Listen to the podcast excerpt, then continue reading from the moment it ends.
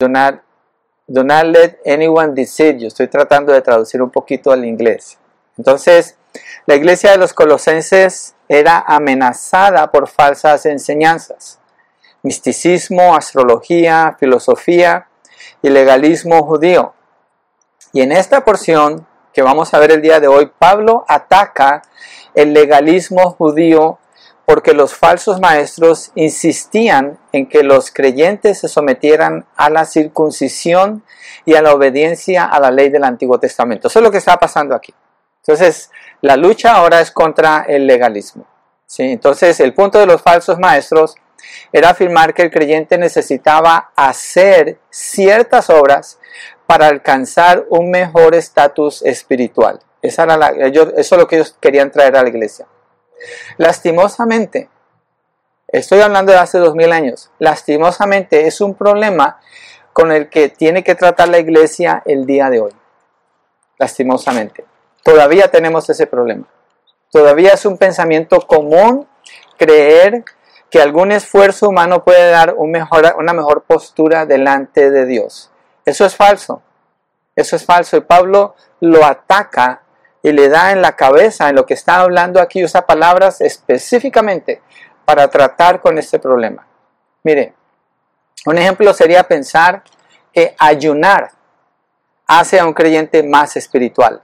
Y es muy común ese error. En el caso de los colosenses, no estoy diciendo que no ayune, lo que estoy diciendo, ayunar no le hace a usted más espiritual, no hace a nadie más espiritual. Cuando una persona salva a Cristo, acuérdese, la semana pasada lo vimos, esa persona está completa en Cristo, nunca es más espiritual. Lo que sucede es que disfruta más de las bendiciones de Dios y de la vida espiritual que Dios le ha ofrecido. Pero esa persona no puede producir nada más. La obra depende completamente de Cristo. Y eso es lo que Pablo está enseñando aquí. Los los, en el caso de los colosenses querían que se circuncidaran y siguieran las costumbres y leyes judías. Pensar que cualquier tipo de esfuerzo humano de parte del creyente le lleva a un, nivel espiritual más alto es pecaminoso, es contrario a las escrituras, es pecaminoso y debe ser refutado de frente. Entonces Pablo hace eso en esta serie de versículos que estamos viendo. voy a poner una ilustración de lo que está sucediendo aquí, bien sencilla, que nos puede ayudar. Un niño que juega soccer. Su papá le compra zapatos de jugar nuevos, pero al niño no le gustan los zapatos. Y su papá le dice, mira, si te pones estos zapatos vas a correr más rápido, vas a hacer más goles, vas a ser un mejor jugador. Y el niño se lo cree y se los pone.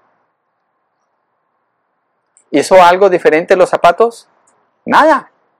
Nada. El niño nomás está demostrando lo que él es. Así el creyente. El creyente, yo sé que el creyente necesita leer la Biblia intensamente, necesita orar, necesita estar entregado de todo corazón. Pero eso no le da ningún estatus delante de Dios a nadie.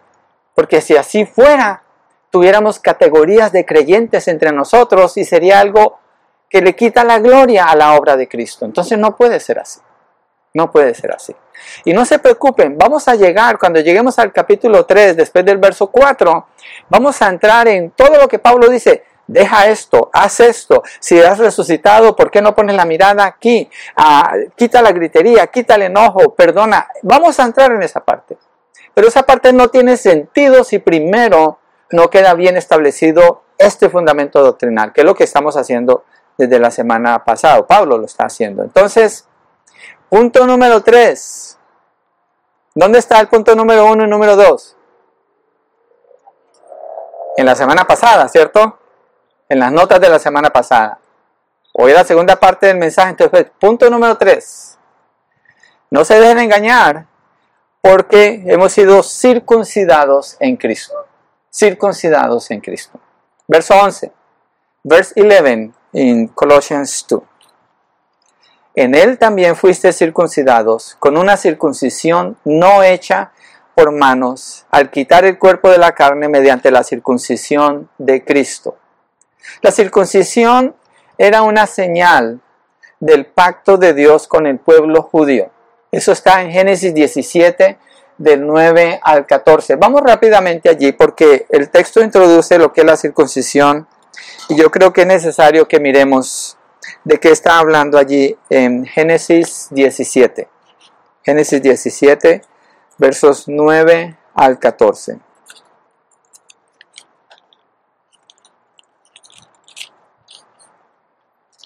Dijo además Dios a Abraham, tú pues guardarás mi pacto. Fíjense que está hablando de un pacto. Tú y tu descendencia después de ti por tus generaciones, este es mi pacto que guardaré entre yo y vosotros y tu descendencia después de ti. Todo varón que entre vosotros, todo varón de entre vosotros será circuncidado. Entonces, así es como van a guardar el pacto. Seréis circuncidados, verso 11, en la carne de vuestro prepucio, y esto será la señal de mi pacto con vosotros. Ahí está la señal. A la edad de ocho días será circuncidado entre vosotros todo varón por vuestras generaciones, asimismo el siervo nacido en, tu casa o que sea comprado. Bueno, ella habla de quiénes son los que se tienen que circuncidar, pero dice que lo tienen que hacer. Este es, el, es un símbolo que garantiza que las personas están en ese pacto con el Señor. Por ejemplo, hablemos de un símbolo para entender lo de la circuncisión. Yo soy un hombre casado. Voy a tener 28 años de casado. Ah, no puedo. me lo quería quitar para demostrar algo. Yo me quito el anillo y que digo, soy un hombre casado. Me pongo el anillo, soy un hombre casado. El anillo no me hace a mí un hombre casado. El anillo es un símbolo que representa un pacto en el que yo entré con mi esposa y lo uso con orgullo, quiero tenerlo conmigo, pero no me hace un hombre casado. Entonces, la circuncisión era una señal de un pacto que hacían con las promesas de Dios, pero no los hacía a ellos salvos. En el Nuevo Testamento, los judíos quieren traer esa enseñanza e imponerla sobre los creyentes gentiles y obligarlos a circuncidarse para afirmar que entran en el pacto. Las iglesias reformadas hacen eso hoy en día. Bautizan a sus bebés, iglesias cristianas reformadas bautizan a sus bebés, diciendo que el bautismo ahora reemplazó la circuncisión, entonces al bautizar a sus bebés afirman que sus hijos están dentro del pacto y con eso piensan que garantizan la salvación de sus hijos. ¿No es cierto? No es cierto. La palabra no enseña eso. Esto es precisamente lo que Pablo está diciendo. la, circuncisión era una operación física que tenían que hacer, pero el significado era espiritual. Mire Romanos 2, 25 al 29. Romanos 2, 25 al 29. La razón por la que lo miramos es, porque esto es muy importante, es fundamental para nuestra fe. Romans 2, versos 25 through 29. Dice, pues ciertamente la circuncisión es de valor si tú practicas la ley, pero si eres transgresor de la ley, mira lo que dice, tu circuncisión se ha vuelto incircuncisión, o sea, no te sirve para nada. Por tanto, si el incircunciso es un gentil, cumple los requisitos de la ley, ¿no se considerará su circuncisión como circuncisión, o sea, como si estuviera en el pacto? Y si el que es físicamente incircunciso guarda la ley, ¿no te juzgará a ti que aunque tienes la letra de la ley y eres circuncidado es transgresor de la ley? Porque no es judío el que lo es exteriormente, ni la circuncisión es la externa en la carne, sino que es judío el que lo es interiormente y la circuncisión es la del corazón Aquí Pablo está explicando, la del corazón, por el espíritu, no por la letra, la alabanza del cual no procede de los hombres, sino de Dios. La circuncisión del corazón es una obra hecha por Dios. Mire, es, es eh, eh, lo que ellos le están queriendo enseñar a los gentiles ahí, cristianos, es tan pecaminoso como pensar que alguien que se bautiza en agua eso le puede dar salvación. Es tan pecaminoso como eso. Otra, otro ejemplo que puedo usar es la cena del Señor.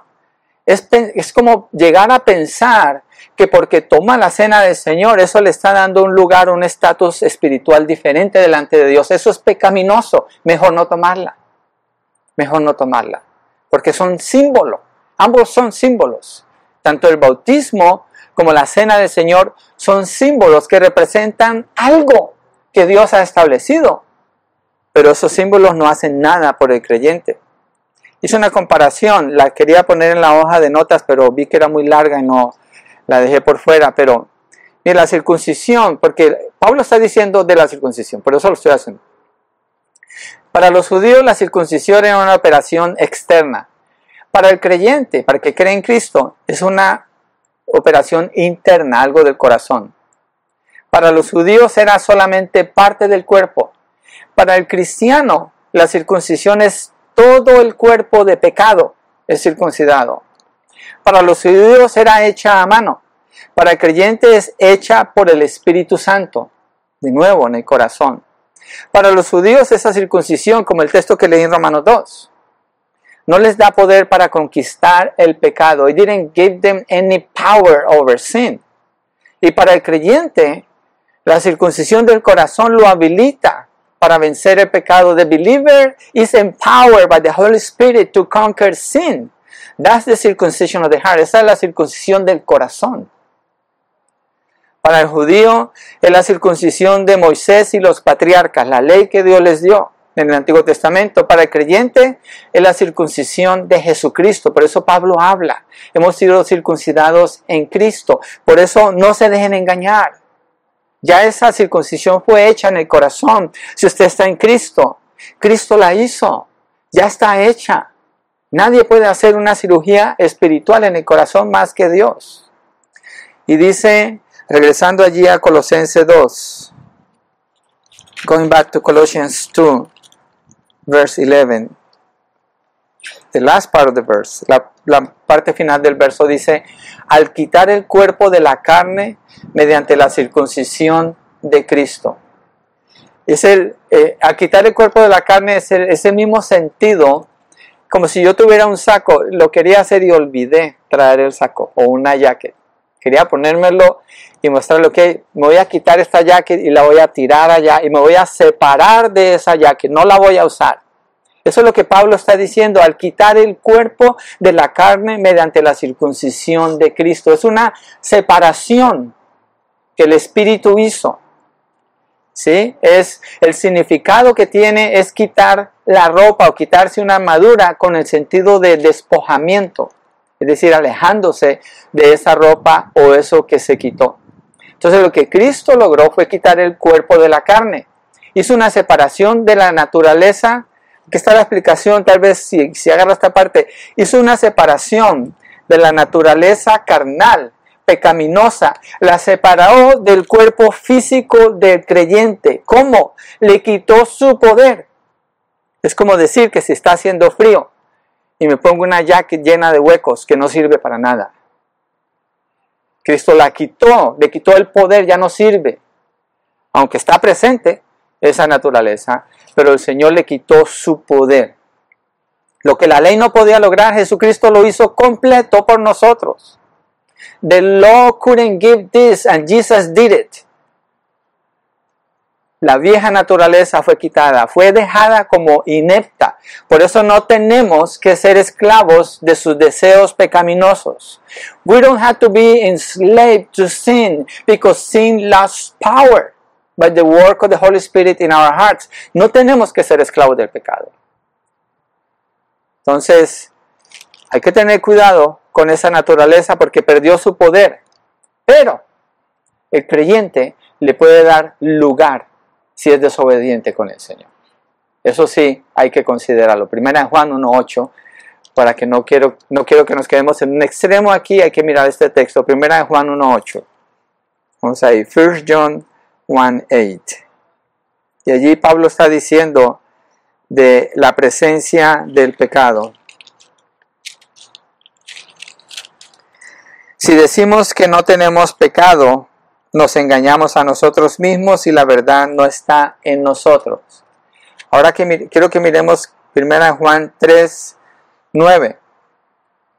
Ninguno que es nacido de Dios practica el pecado, porque la simiente de Dios permanece en él y no puede pecar porque es nacido de Dios. No es una contradicción. Lo que está diciendo es que el pecado está presente, pero el creyente no está bajo el poder del pecado. El creyente no está bajo el poder del pecado porque Cristo le quitó el poder al pecado cuando nos circuncidó, circuncidó nuestro corazón, separó la naturaleza pecaminosa de nuestro cuerpo, quitándole su poder. Estamos ahora bajo el poder de quién? Del, Cristo, del Espíritu Santo. ¿Obedecemos a quién? A Dios, no al pecado. Y podemos vencer al pecado. ¿Cuándo? Siempre. ¿Siempre lo vencemos? No, somos desobedientes. Y por eso sufrimos. Pero tenemos el poder en Cristo Jesús para vencer. Entonces el poder del pecado en la vida del creyente fue eliminado. Ahora el creyente anda en el poder del Espíritu para agradar a Dios. Repasemos entonces hasta aquí. ¿Qué les parece? No se dejen engañar. El punto número uno fue, porque en Cristo está la plenitud de la deidad, semana pasada.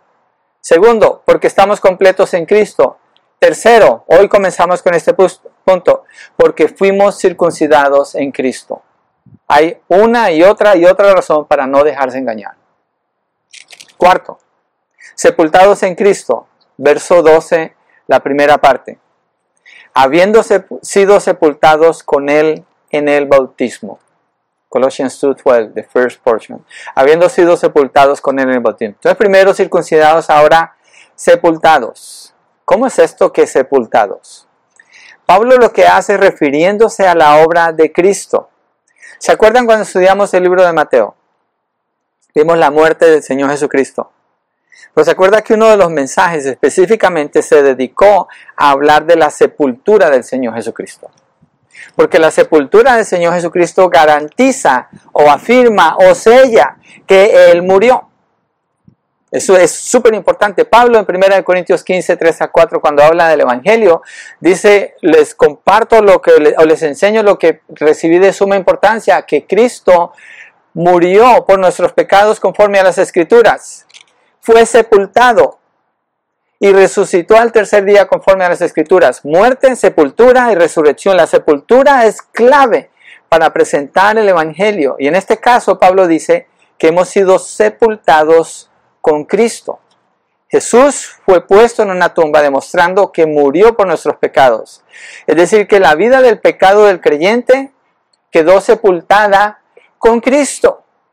El creyente se identifica con Cristo y en ese sentido ha sido sepultado con Cristo.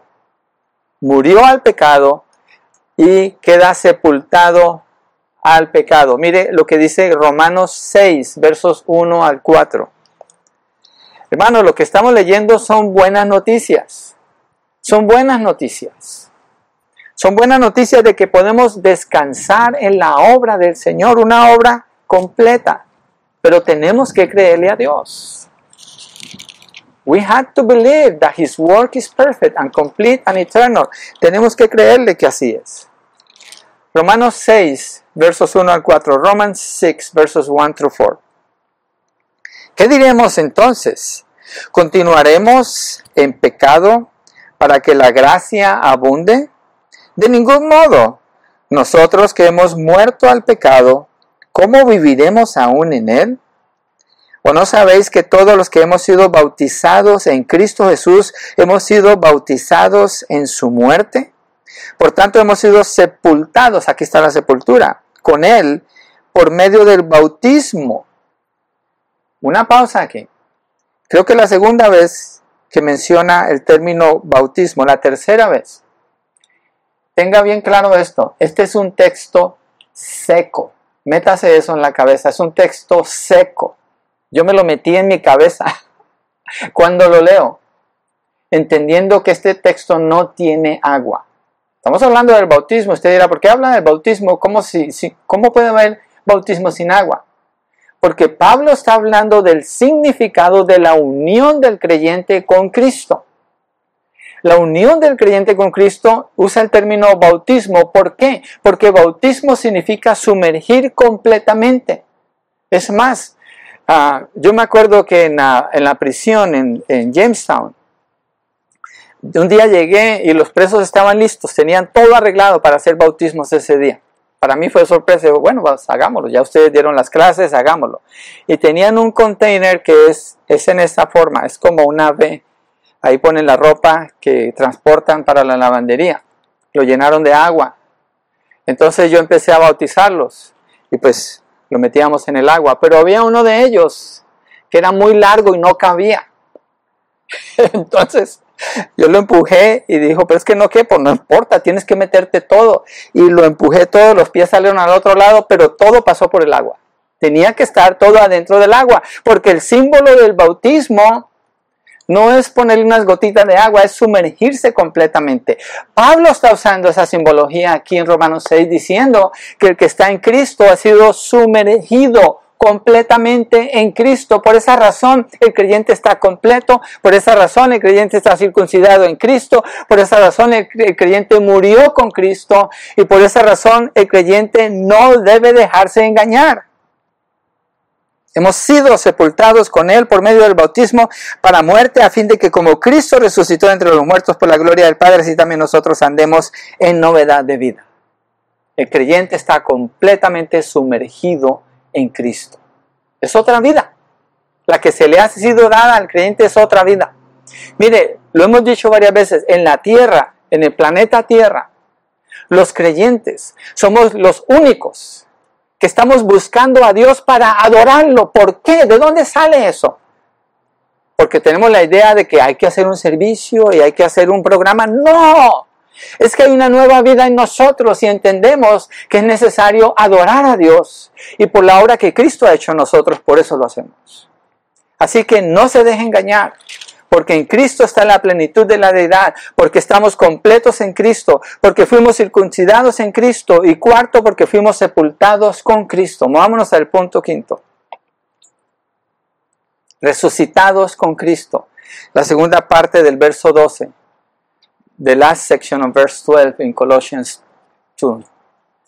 En él también, perdón, en el cual también habéis resucitado con Él por la fe en la acción del poder de Dios que lo resucitó de entre los muertos. Mire, qué tremendo. Usted lee ese texto y presta atención. Es, es de una manera magistral como está escrito. Obviamente que es el Espíritu Santo el que inspiró a Pablo para escribir, estas palabras y el orden en que lo está dando. Miren, la salvación el creyente participa de la muerte de Cristo al pecado y es levantado a una nueva vida en Cristo. Miremos allí en Romanos 6, del 5 al 11. Romanos 6, del 5 al 11. Continuando en lo que quedamos con el punto 4. Dice, verso 5, Romans 6, 5 through 11. Porque si hemos sido unidos a Él en la semejanza de su muerte, Mire, unidos a Él en la semejanza de su muerte, ciertamente los haremos también en la semejanza de su resurrección. Sabiendo esto,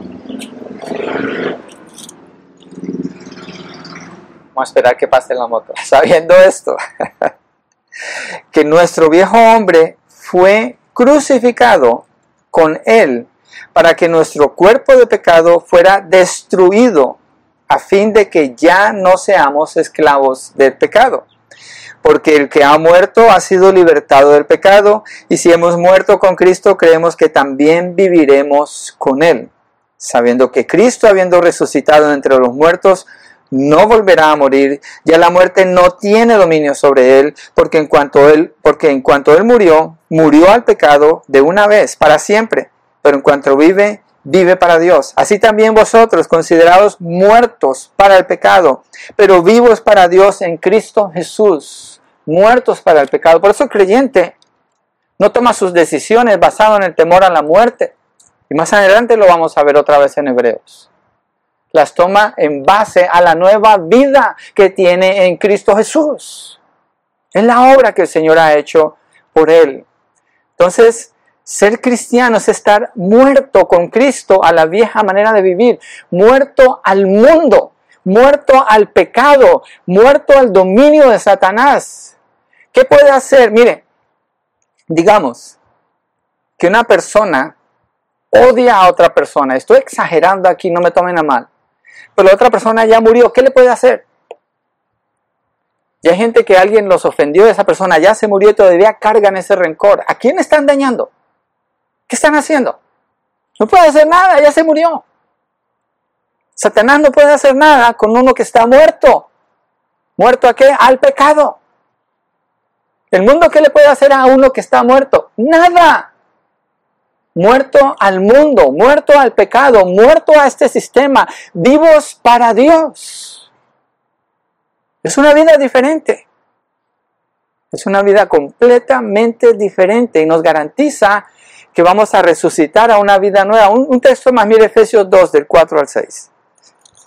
Efesios 2 del 4 al 6. Yo no sé, hermanos, pero este estudio me está ministrando tanto.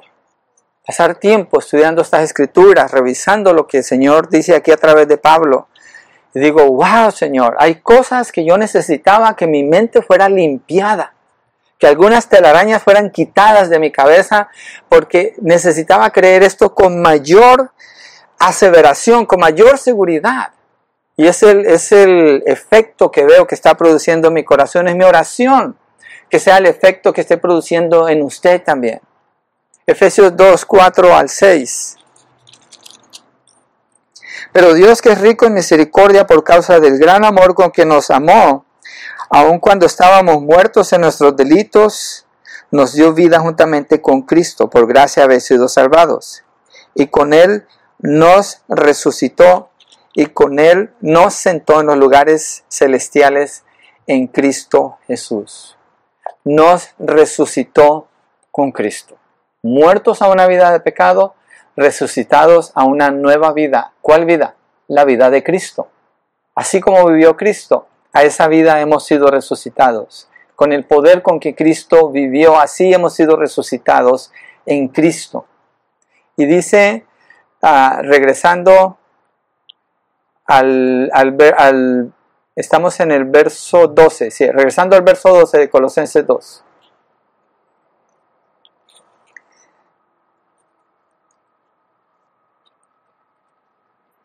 Y dice, voy a leerlo todo, habiendo sido sepultados con él en el bautismo, en el cual también habéis resucitado con él.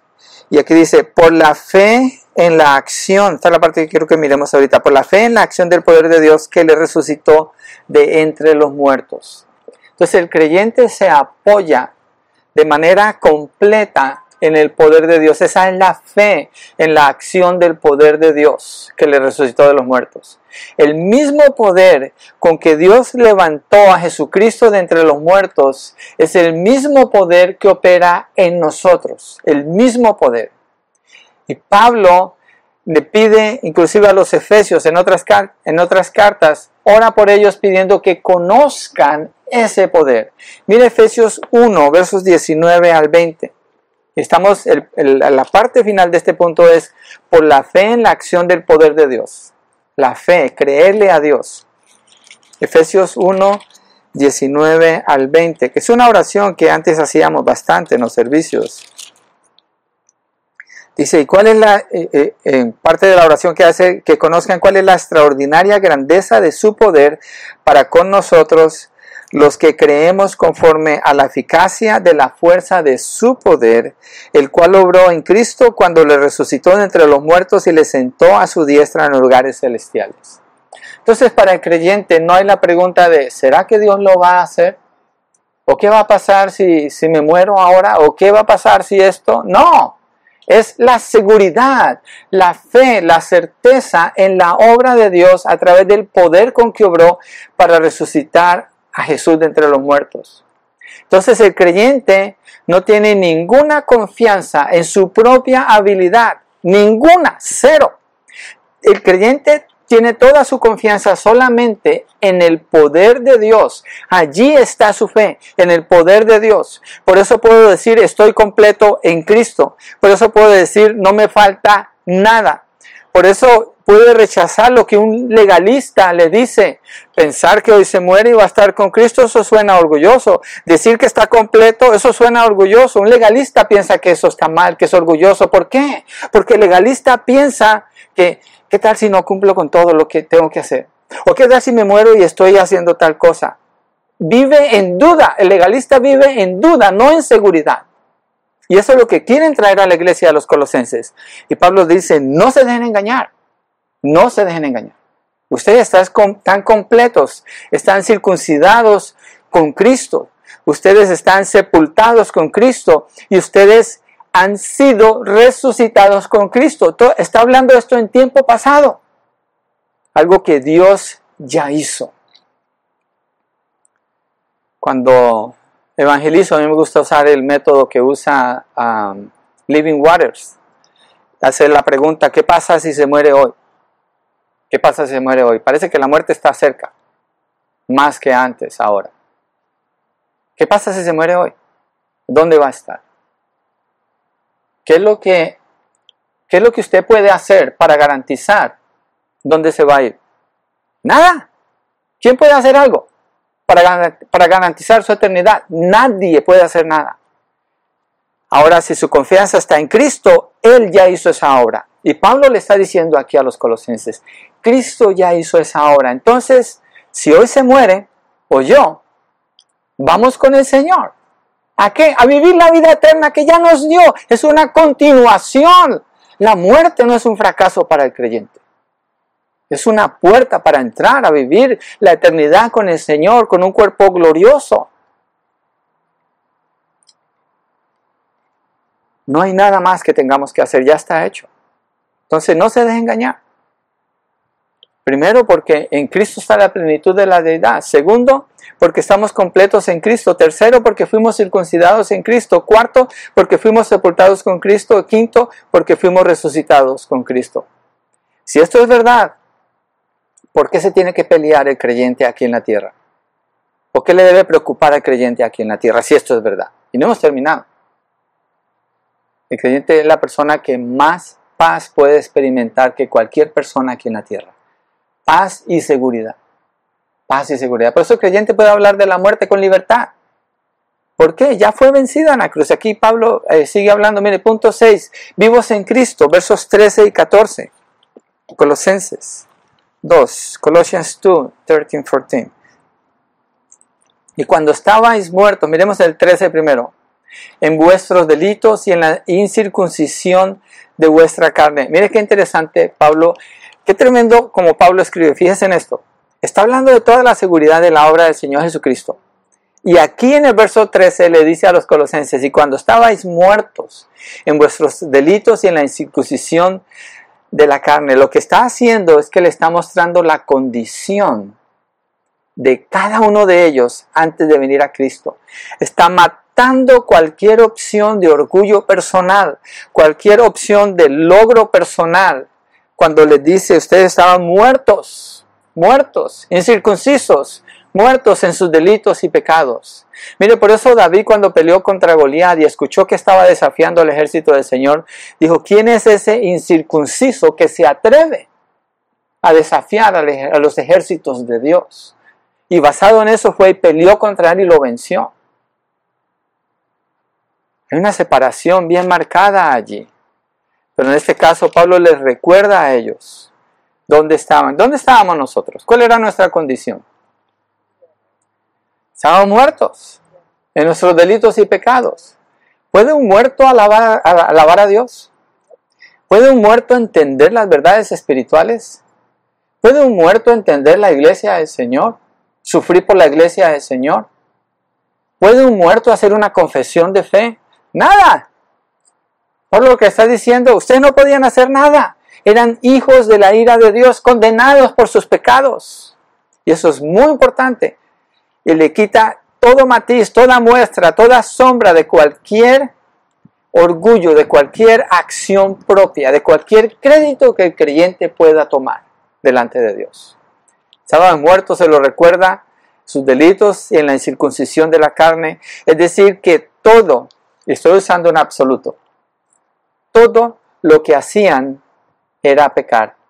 Ahora traduzcámoslo a nosotros hoy, julio 19 del 2020. Todo lo que hacíamos era pecar. Su libre albedrío estaba esclavizado al pecado, por lo cual todas sus decisiones eran pecaminosas. Hasta la persona más buena gente en la tierra, hasta la persona con las mejores intenciones en su corazón, sus acciones todas son pecaminosas. ¿Por qué?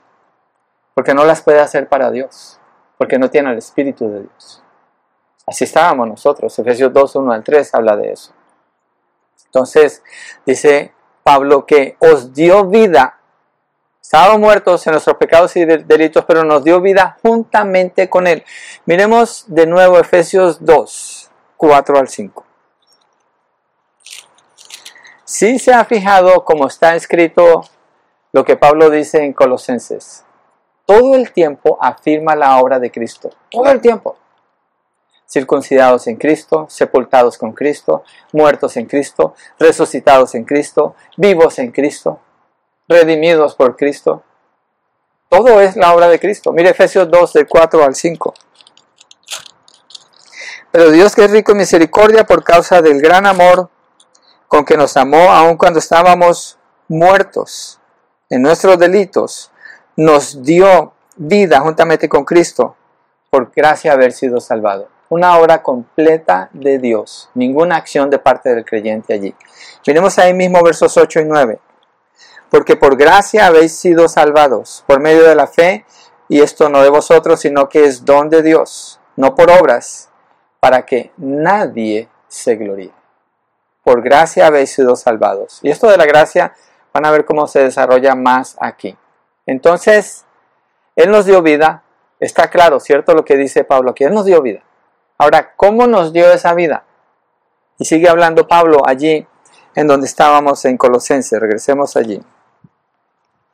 En el verso 13.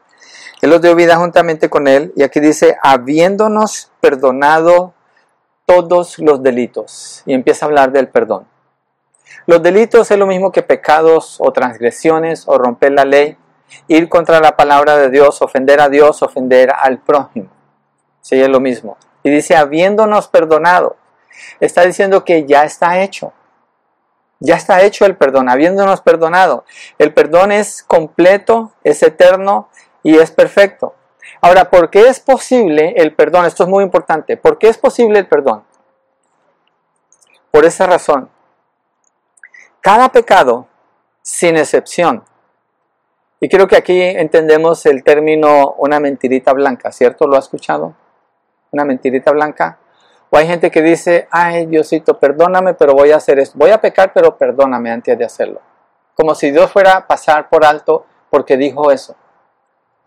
No hay ningún pecado que quede sin ser castigado.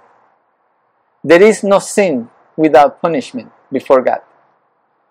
Si así fuera, Dios sería un Dios injusto. Todos los pecados son castigados. Every single sin has a punishment. Y la palabra dice que la paga del pecado de bueyes o sin, ¿qué es? Muerte. Una mentirita blanca merece la muerte. Porque la ofensa es de tamaño infinito contra un Dios infinito, santo y puro. Pero ¿por qué entonces hay espacio para el perdón? La razón es porque Cristo, cuando fue a la cruz del Calvario, Él pagó por todos los pecados de los que creen en Él, sin excepción.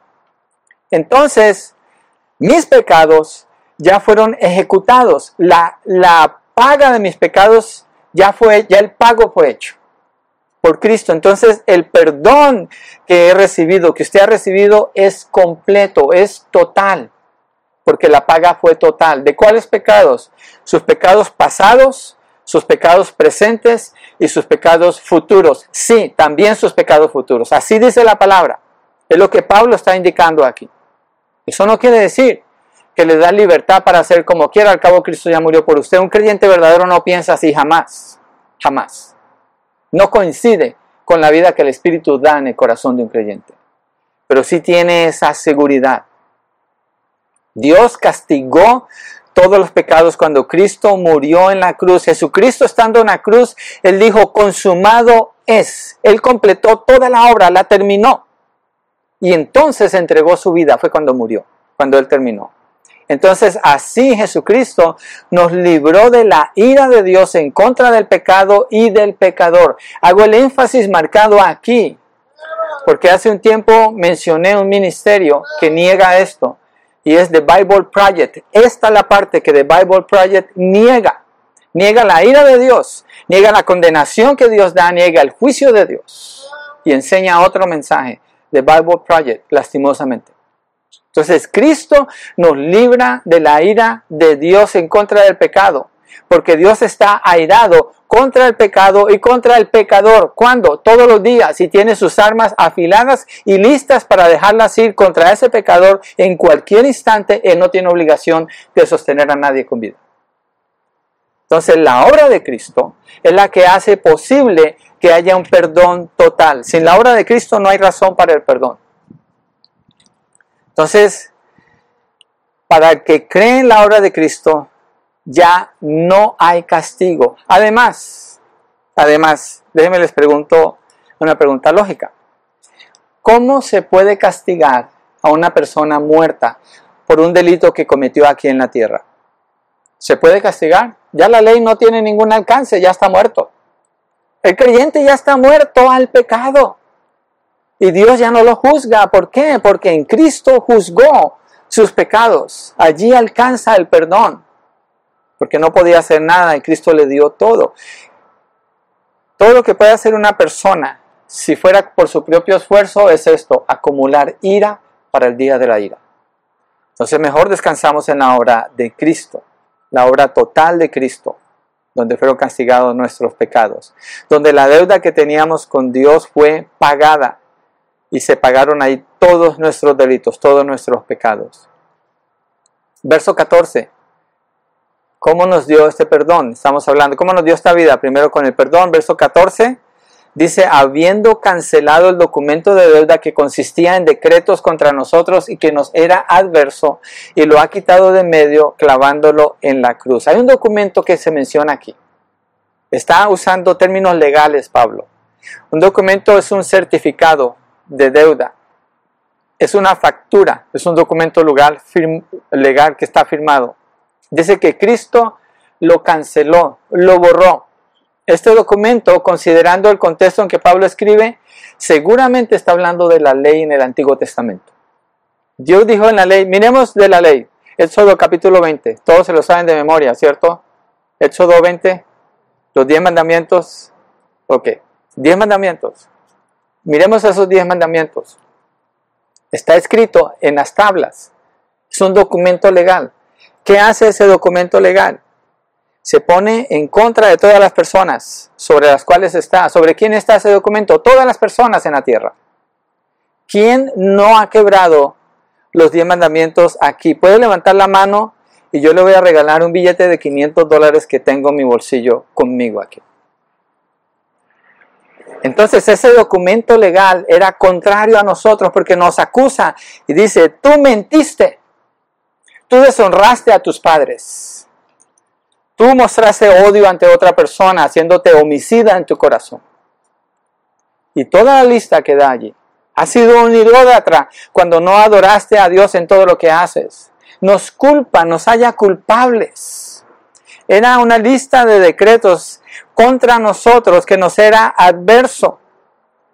Y Pablo habla de que eso está escrito en la ley, pero yo creo que también se está refiriendo a un libro que no está allí. Y quiero mostrarles ese libro en Apocalipsis 20 del 11 al 15. Apocalipsis 20 del 11 al 15. Aquí dice que hay un libro, preste atención a esta parte. Hay personas que piensan que pueden tener una vida secreta, pecados secretos que nadie sabe. Pero miren lo que dice aquí, Apocalipsis 20 del 11 al 15. Y vi un gran trono blanco y al que estaba sentado en él, de cuya presencia oyeron la tierra, el cielo y no, y no se halló lugar para ellos. Y vi a los muertos, grandes y pequeños, de pie delante del trono y los libros fueron abiertos. ¿Y qué fueron abiertos? Los, no, no rollos, libros. Libros. El rollo, eh, lo que pasa es que quisiera separar, a lo mejor sí es así, pero quisiera separarlo en este momento por razón del significado que, que Pablo le da en Colosenses. Entonces se fueron, bueno, abiertos libros y otro libro fue abierto. Y ese otro libro es el libro de la vida. Y los muertos fueron juzgados, ¿por qué?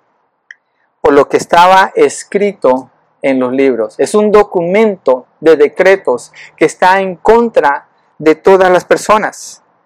Y dice, por lo que está escrito en los libros según sus obras. Según sus obras. Quiere decir que todas sus obras, todas mis obras, todas las obras de todas las personas en el mundo están escritas en un libro. Dios conoce cada una de esas obras.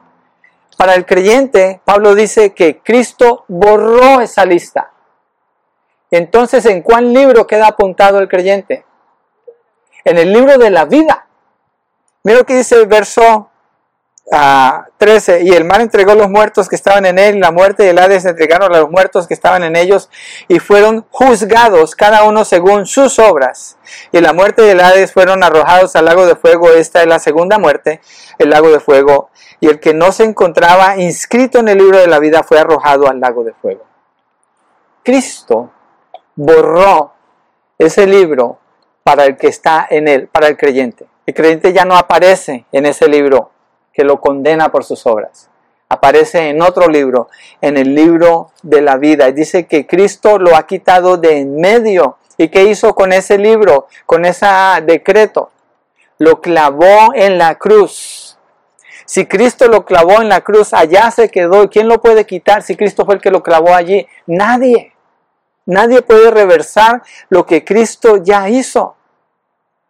Está clavado en la cruz, porque allí se pagó por ellos. Una salvación gratuita, gratis, para el que cree, pero no para él. A él le costó su vida y a él le costó pagar por cada uno de nuestros pecados. Mire, así funciona el perdón. Si usted alguien le ofende y usted tiene que perdonar a esa persona, usted dice, sí, te perdono, usted está asumiendo toda la pérdida, toda la pérdida que esa persona le, causó, la pérdida emocional, la pérdida física, la pérdida financiera, usted asume completamente toda la pérdida y dice, ya no te voy a cobrar nada. Es lo que Cristo hizo en la cruz. Ese es el perdón, ese es el fundamento del perdón. Y Él no se acuerda más de eso. Y Cristo es exaltado en Apocalipsis 5.9, lo leímos la semana pasada, cuando dice que Él fue inmolado y por su sangre ha comprado personas de muchas naciones para Dios. Esa es la obra que Él ha hecho. Porque quitó la acusación de ellos y los hizo sacerdocio real para que reinen con Dios por la eternidad. Entonces, cuando el creyente se presenta delante de Dios, es visto en Cristo. Dios no ve ninguna acusación contra esa persona, lo que ve que es la obra de Cristo, como si esa persona hubiera hecho la obra de Cristo, porque Cristo la pone en él, esa obra, y lo acepta así. Entonces, no se dejen engañar, no se dejen engañar, porque en Cristo está la plenitud de la deidad. Segundo, porque estamos completos en Cristo. Tercero, porque fuimos circuncidados en Cristo. Cuarto, porque fuimos sepultados con Cristo. Quinto, porque fuimos resucitados con Cristo. Sexto, porque nos dio vida juntamente con Cristo. Y séptimo, el último punto, porque somos triunfantes en Cristo. Y ahí vamos al verso 15, Second Colossians 2.15. I mean, Colossians 2.15. Y habiendo despojado los poderes y autoridades. La manera como Pablo dice despojar es quitarle las armas a un enemigo. Dejarlos sin ninguna capacidad de pelear. ¿Y cómo le quitó cómo los despojó a los poderes y autoridades. ¿Y quiénes son los poderes y autoridades? Son Satanás y sus demonios, que trabajan en contra de, las personas, pero ya no tienen poder porque Cristo les quitó, los despojó. Eso lo afirma en Colosenses 1.16, habla de la autoridad de Cristo sobre toda autoridad. Colosenses 2.10 afirma de nuevo que Cristo tiene autoridad sobre todo poder y autoridad. Él es la máxima autoridad. En Mateo 4, Satanás tentó a Jesús y ¿qué hizo Jesús? Lo venció. En todos los capítulos que sigue Mateo, Jesús se encontró gente endemoniada y ¿qué hizo? Venció a los demonios, libertó a las personas. En la cruz, y, y, aún antes de la cruz trataron de matar a Jesús los judíos. Satanás está detrás de eso, pero él llega en el tiempo de Dios y cumple el propósito de Dios y vence a Satanás, vence al pecado y vence la muerte. Y dice que hizo de ellos un espectáculo público, triunfando sobre ellos por medio de él. Quiero que leamos Hebreos 2, 14 al 15, ya estamos para cerrar el mensaje. Hebreos 2, 14 al 15. Ya pusimos más fuertes los ventiladores ahorita para que... si lo sintieron los ventiladores. Hebreos 2 del 14 al 15. Así que, por cuanto los hijos participan de carne y sangre, él, hablando de Cristo, igualmente participó también de lo mismo para anular mediante la muerte el poder de aquel que tenía el poder de la muerte, es decir, el diablo. Jesucristo anuló el poder del diablo en contra de la vida de los creyentes. Verso 15. Y libraron a los que por el temor a la muerte estaban sujetos a esclavitud durante toda la vida. ¿Cuál era el temor y cuál era la esclavitud de los que no estaban en Cristo? El temor a la muerte. Y en base a eso tomaban sus decisiones. Aquí dice que Pablo, dice que Jesucristo le quitó el poder a Satanás, quitándole la autoridad sobre la muerte. Así dice. En Apocalipsis, bueno, y dice Pablo que hizo de ellos un espectáculo público, triunfando sobre ellos por medio de él. Y ese espectáculo público lo podemos ver en Apocalipsis 12, del 7 al 9, donde hay una guerra en el cielo entre el arcángel Miguel con sus ángeles, está peleando contra Satanás y sus ángeles. Y dice que no se halló lugar en el cielo para Satanás y sus ángeles y fueron echados del cielo. Pero ¿por qué pueden vencer los ángeles a Satanás en esa lucha en el futuro cuando Satanás llega a la tierra? Porque dice que es lanzado a la tierra y dice, ay de los habitantes de la tierra. Entonces es cuando se va a ver el poder de Satanás aquí en la tierra. Ahorita él es el príncipe de la potestad del aire, pero entonces él va a estar aquí. ¿Por qué es posible que los ángeles venzan a Satanás? Por lo que Pablo está diciendo aquí, que Jesucristo despojó a las autoridades y a los principales e hizo de ellos un espectáculo público triunfando sobre ellos por medio de él. Por eso los ángeles pueden vencer a Satanás. Y por eso el creyente está libre del poder de Satanás. ¿Puede Satanás tener algo que ver en la vida del creyente si Dios le da permiso? Solamente si Dios le da permiso. Entonces somos victoriosos en Cristo Jesús. Cerramos con este texto, les prometo es el último texto. Ya está en sus notas el último. Romanos 8, 37 al 39. La razón por la que lo puse es porque una y otra vez, cuando miramos toda esta evidencia que nos da la Biblia de la obra de Dios a nuestro favor, estas declaraciones cobran mayor fuerza, mayor sentido. Mira lo que dice, 37 al 39 de Romanos 8. Pero en todas estas cosas somos más que vencedores por medio de aquel que nos amó, es decir, por medio de Cristo. Porque estoy convencido de que ni la muerte, ni la vida, ni ángeles, ni principados, ni lo presente, ni lo porvenir, ni los poderes, ni lo alto, ni lo profundo, ni ninguna otra cosa creada nos podrá separar del amor de Dios que es en Cristo Jesús, Señor nuestro. Somos más que victoriosos, ¿cierto? Así que no se dejen engañar, porque en Cristo está la plenitud de la deidad, porque estamos completos en Cristo porque fuimos circuncidados en Cristo, sepultados con Cristo, resucitados con Cristo, nos dio vida juntamente con Cristo y somos triunfantes con Cristo. Entonces la iglesia no tiene nada, nada de derrotados. Nada. Ninguna razón para sentir derrota. Al contrario, toda razón para afirmar victoria, seguridad, libertad, paz, fe, confianza en Dios. Para vivir la vida que Dios quiere que vivamos. ¿Por qué no nos ponemos de pie y cerramos con una oración? ¿Qué les parece?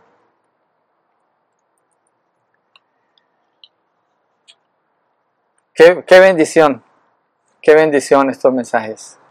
No digo porque yo lo estoy predicando, es que la palabra lo que nos dice. Qué bendición, hermanos, qué bendición. ¿Qué oímos del mundo? Están contando cuántos tienen el COVID-19. Están con tantos cuando se pudieran morir. Todo el tiempo esa es la noticia, miedo, miedo, miedo, miedo. Yo no digo que dejemos de ser cuidadosos, no, seamos sabios. Pero lo que debe alimentar nuestro corazón y nuestra mente son las buenas noticias que encontramos en la palabra cuando afirma lo que Dios hizo por nosotros. Y eso nos libera.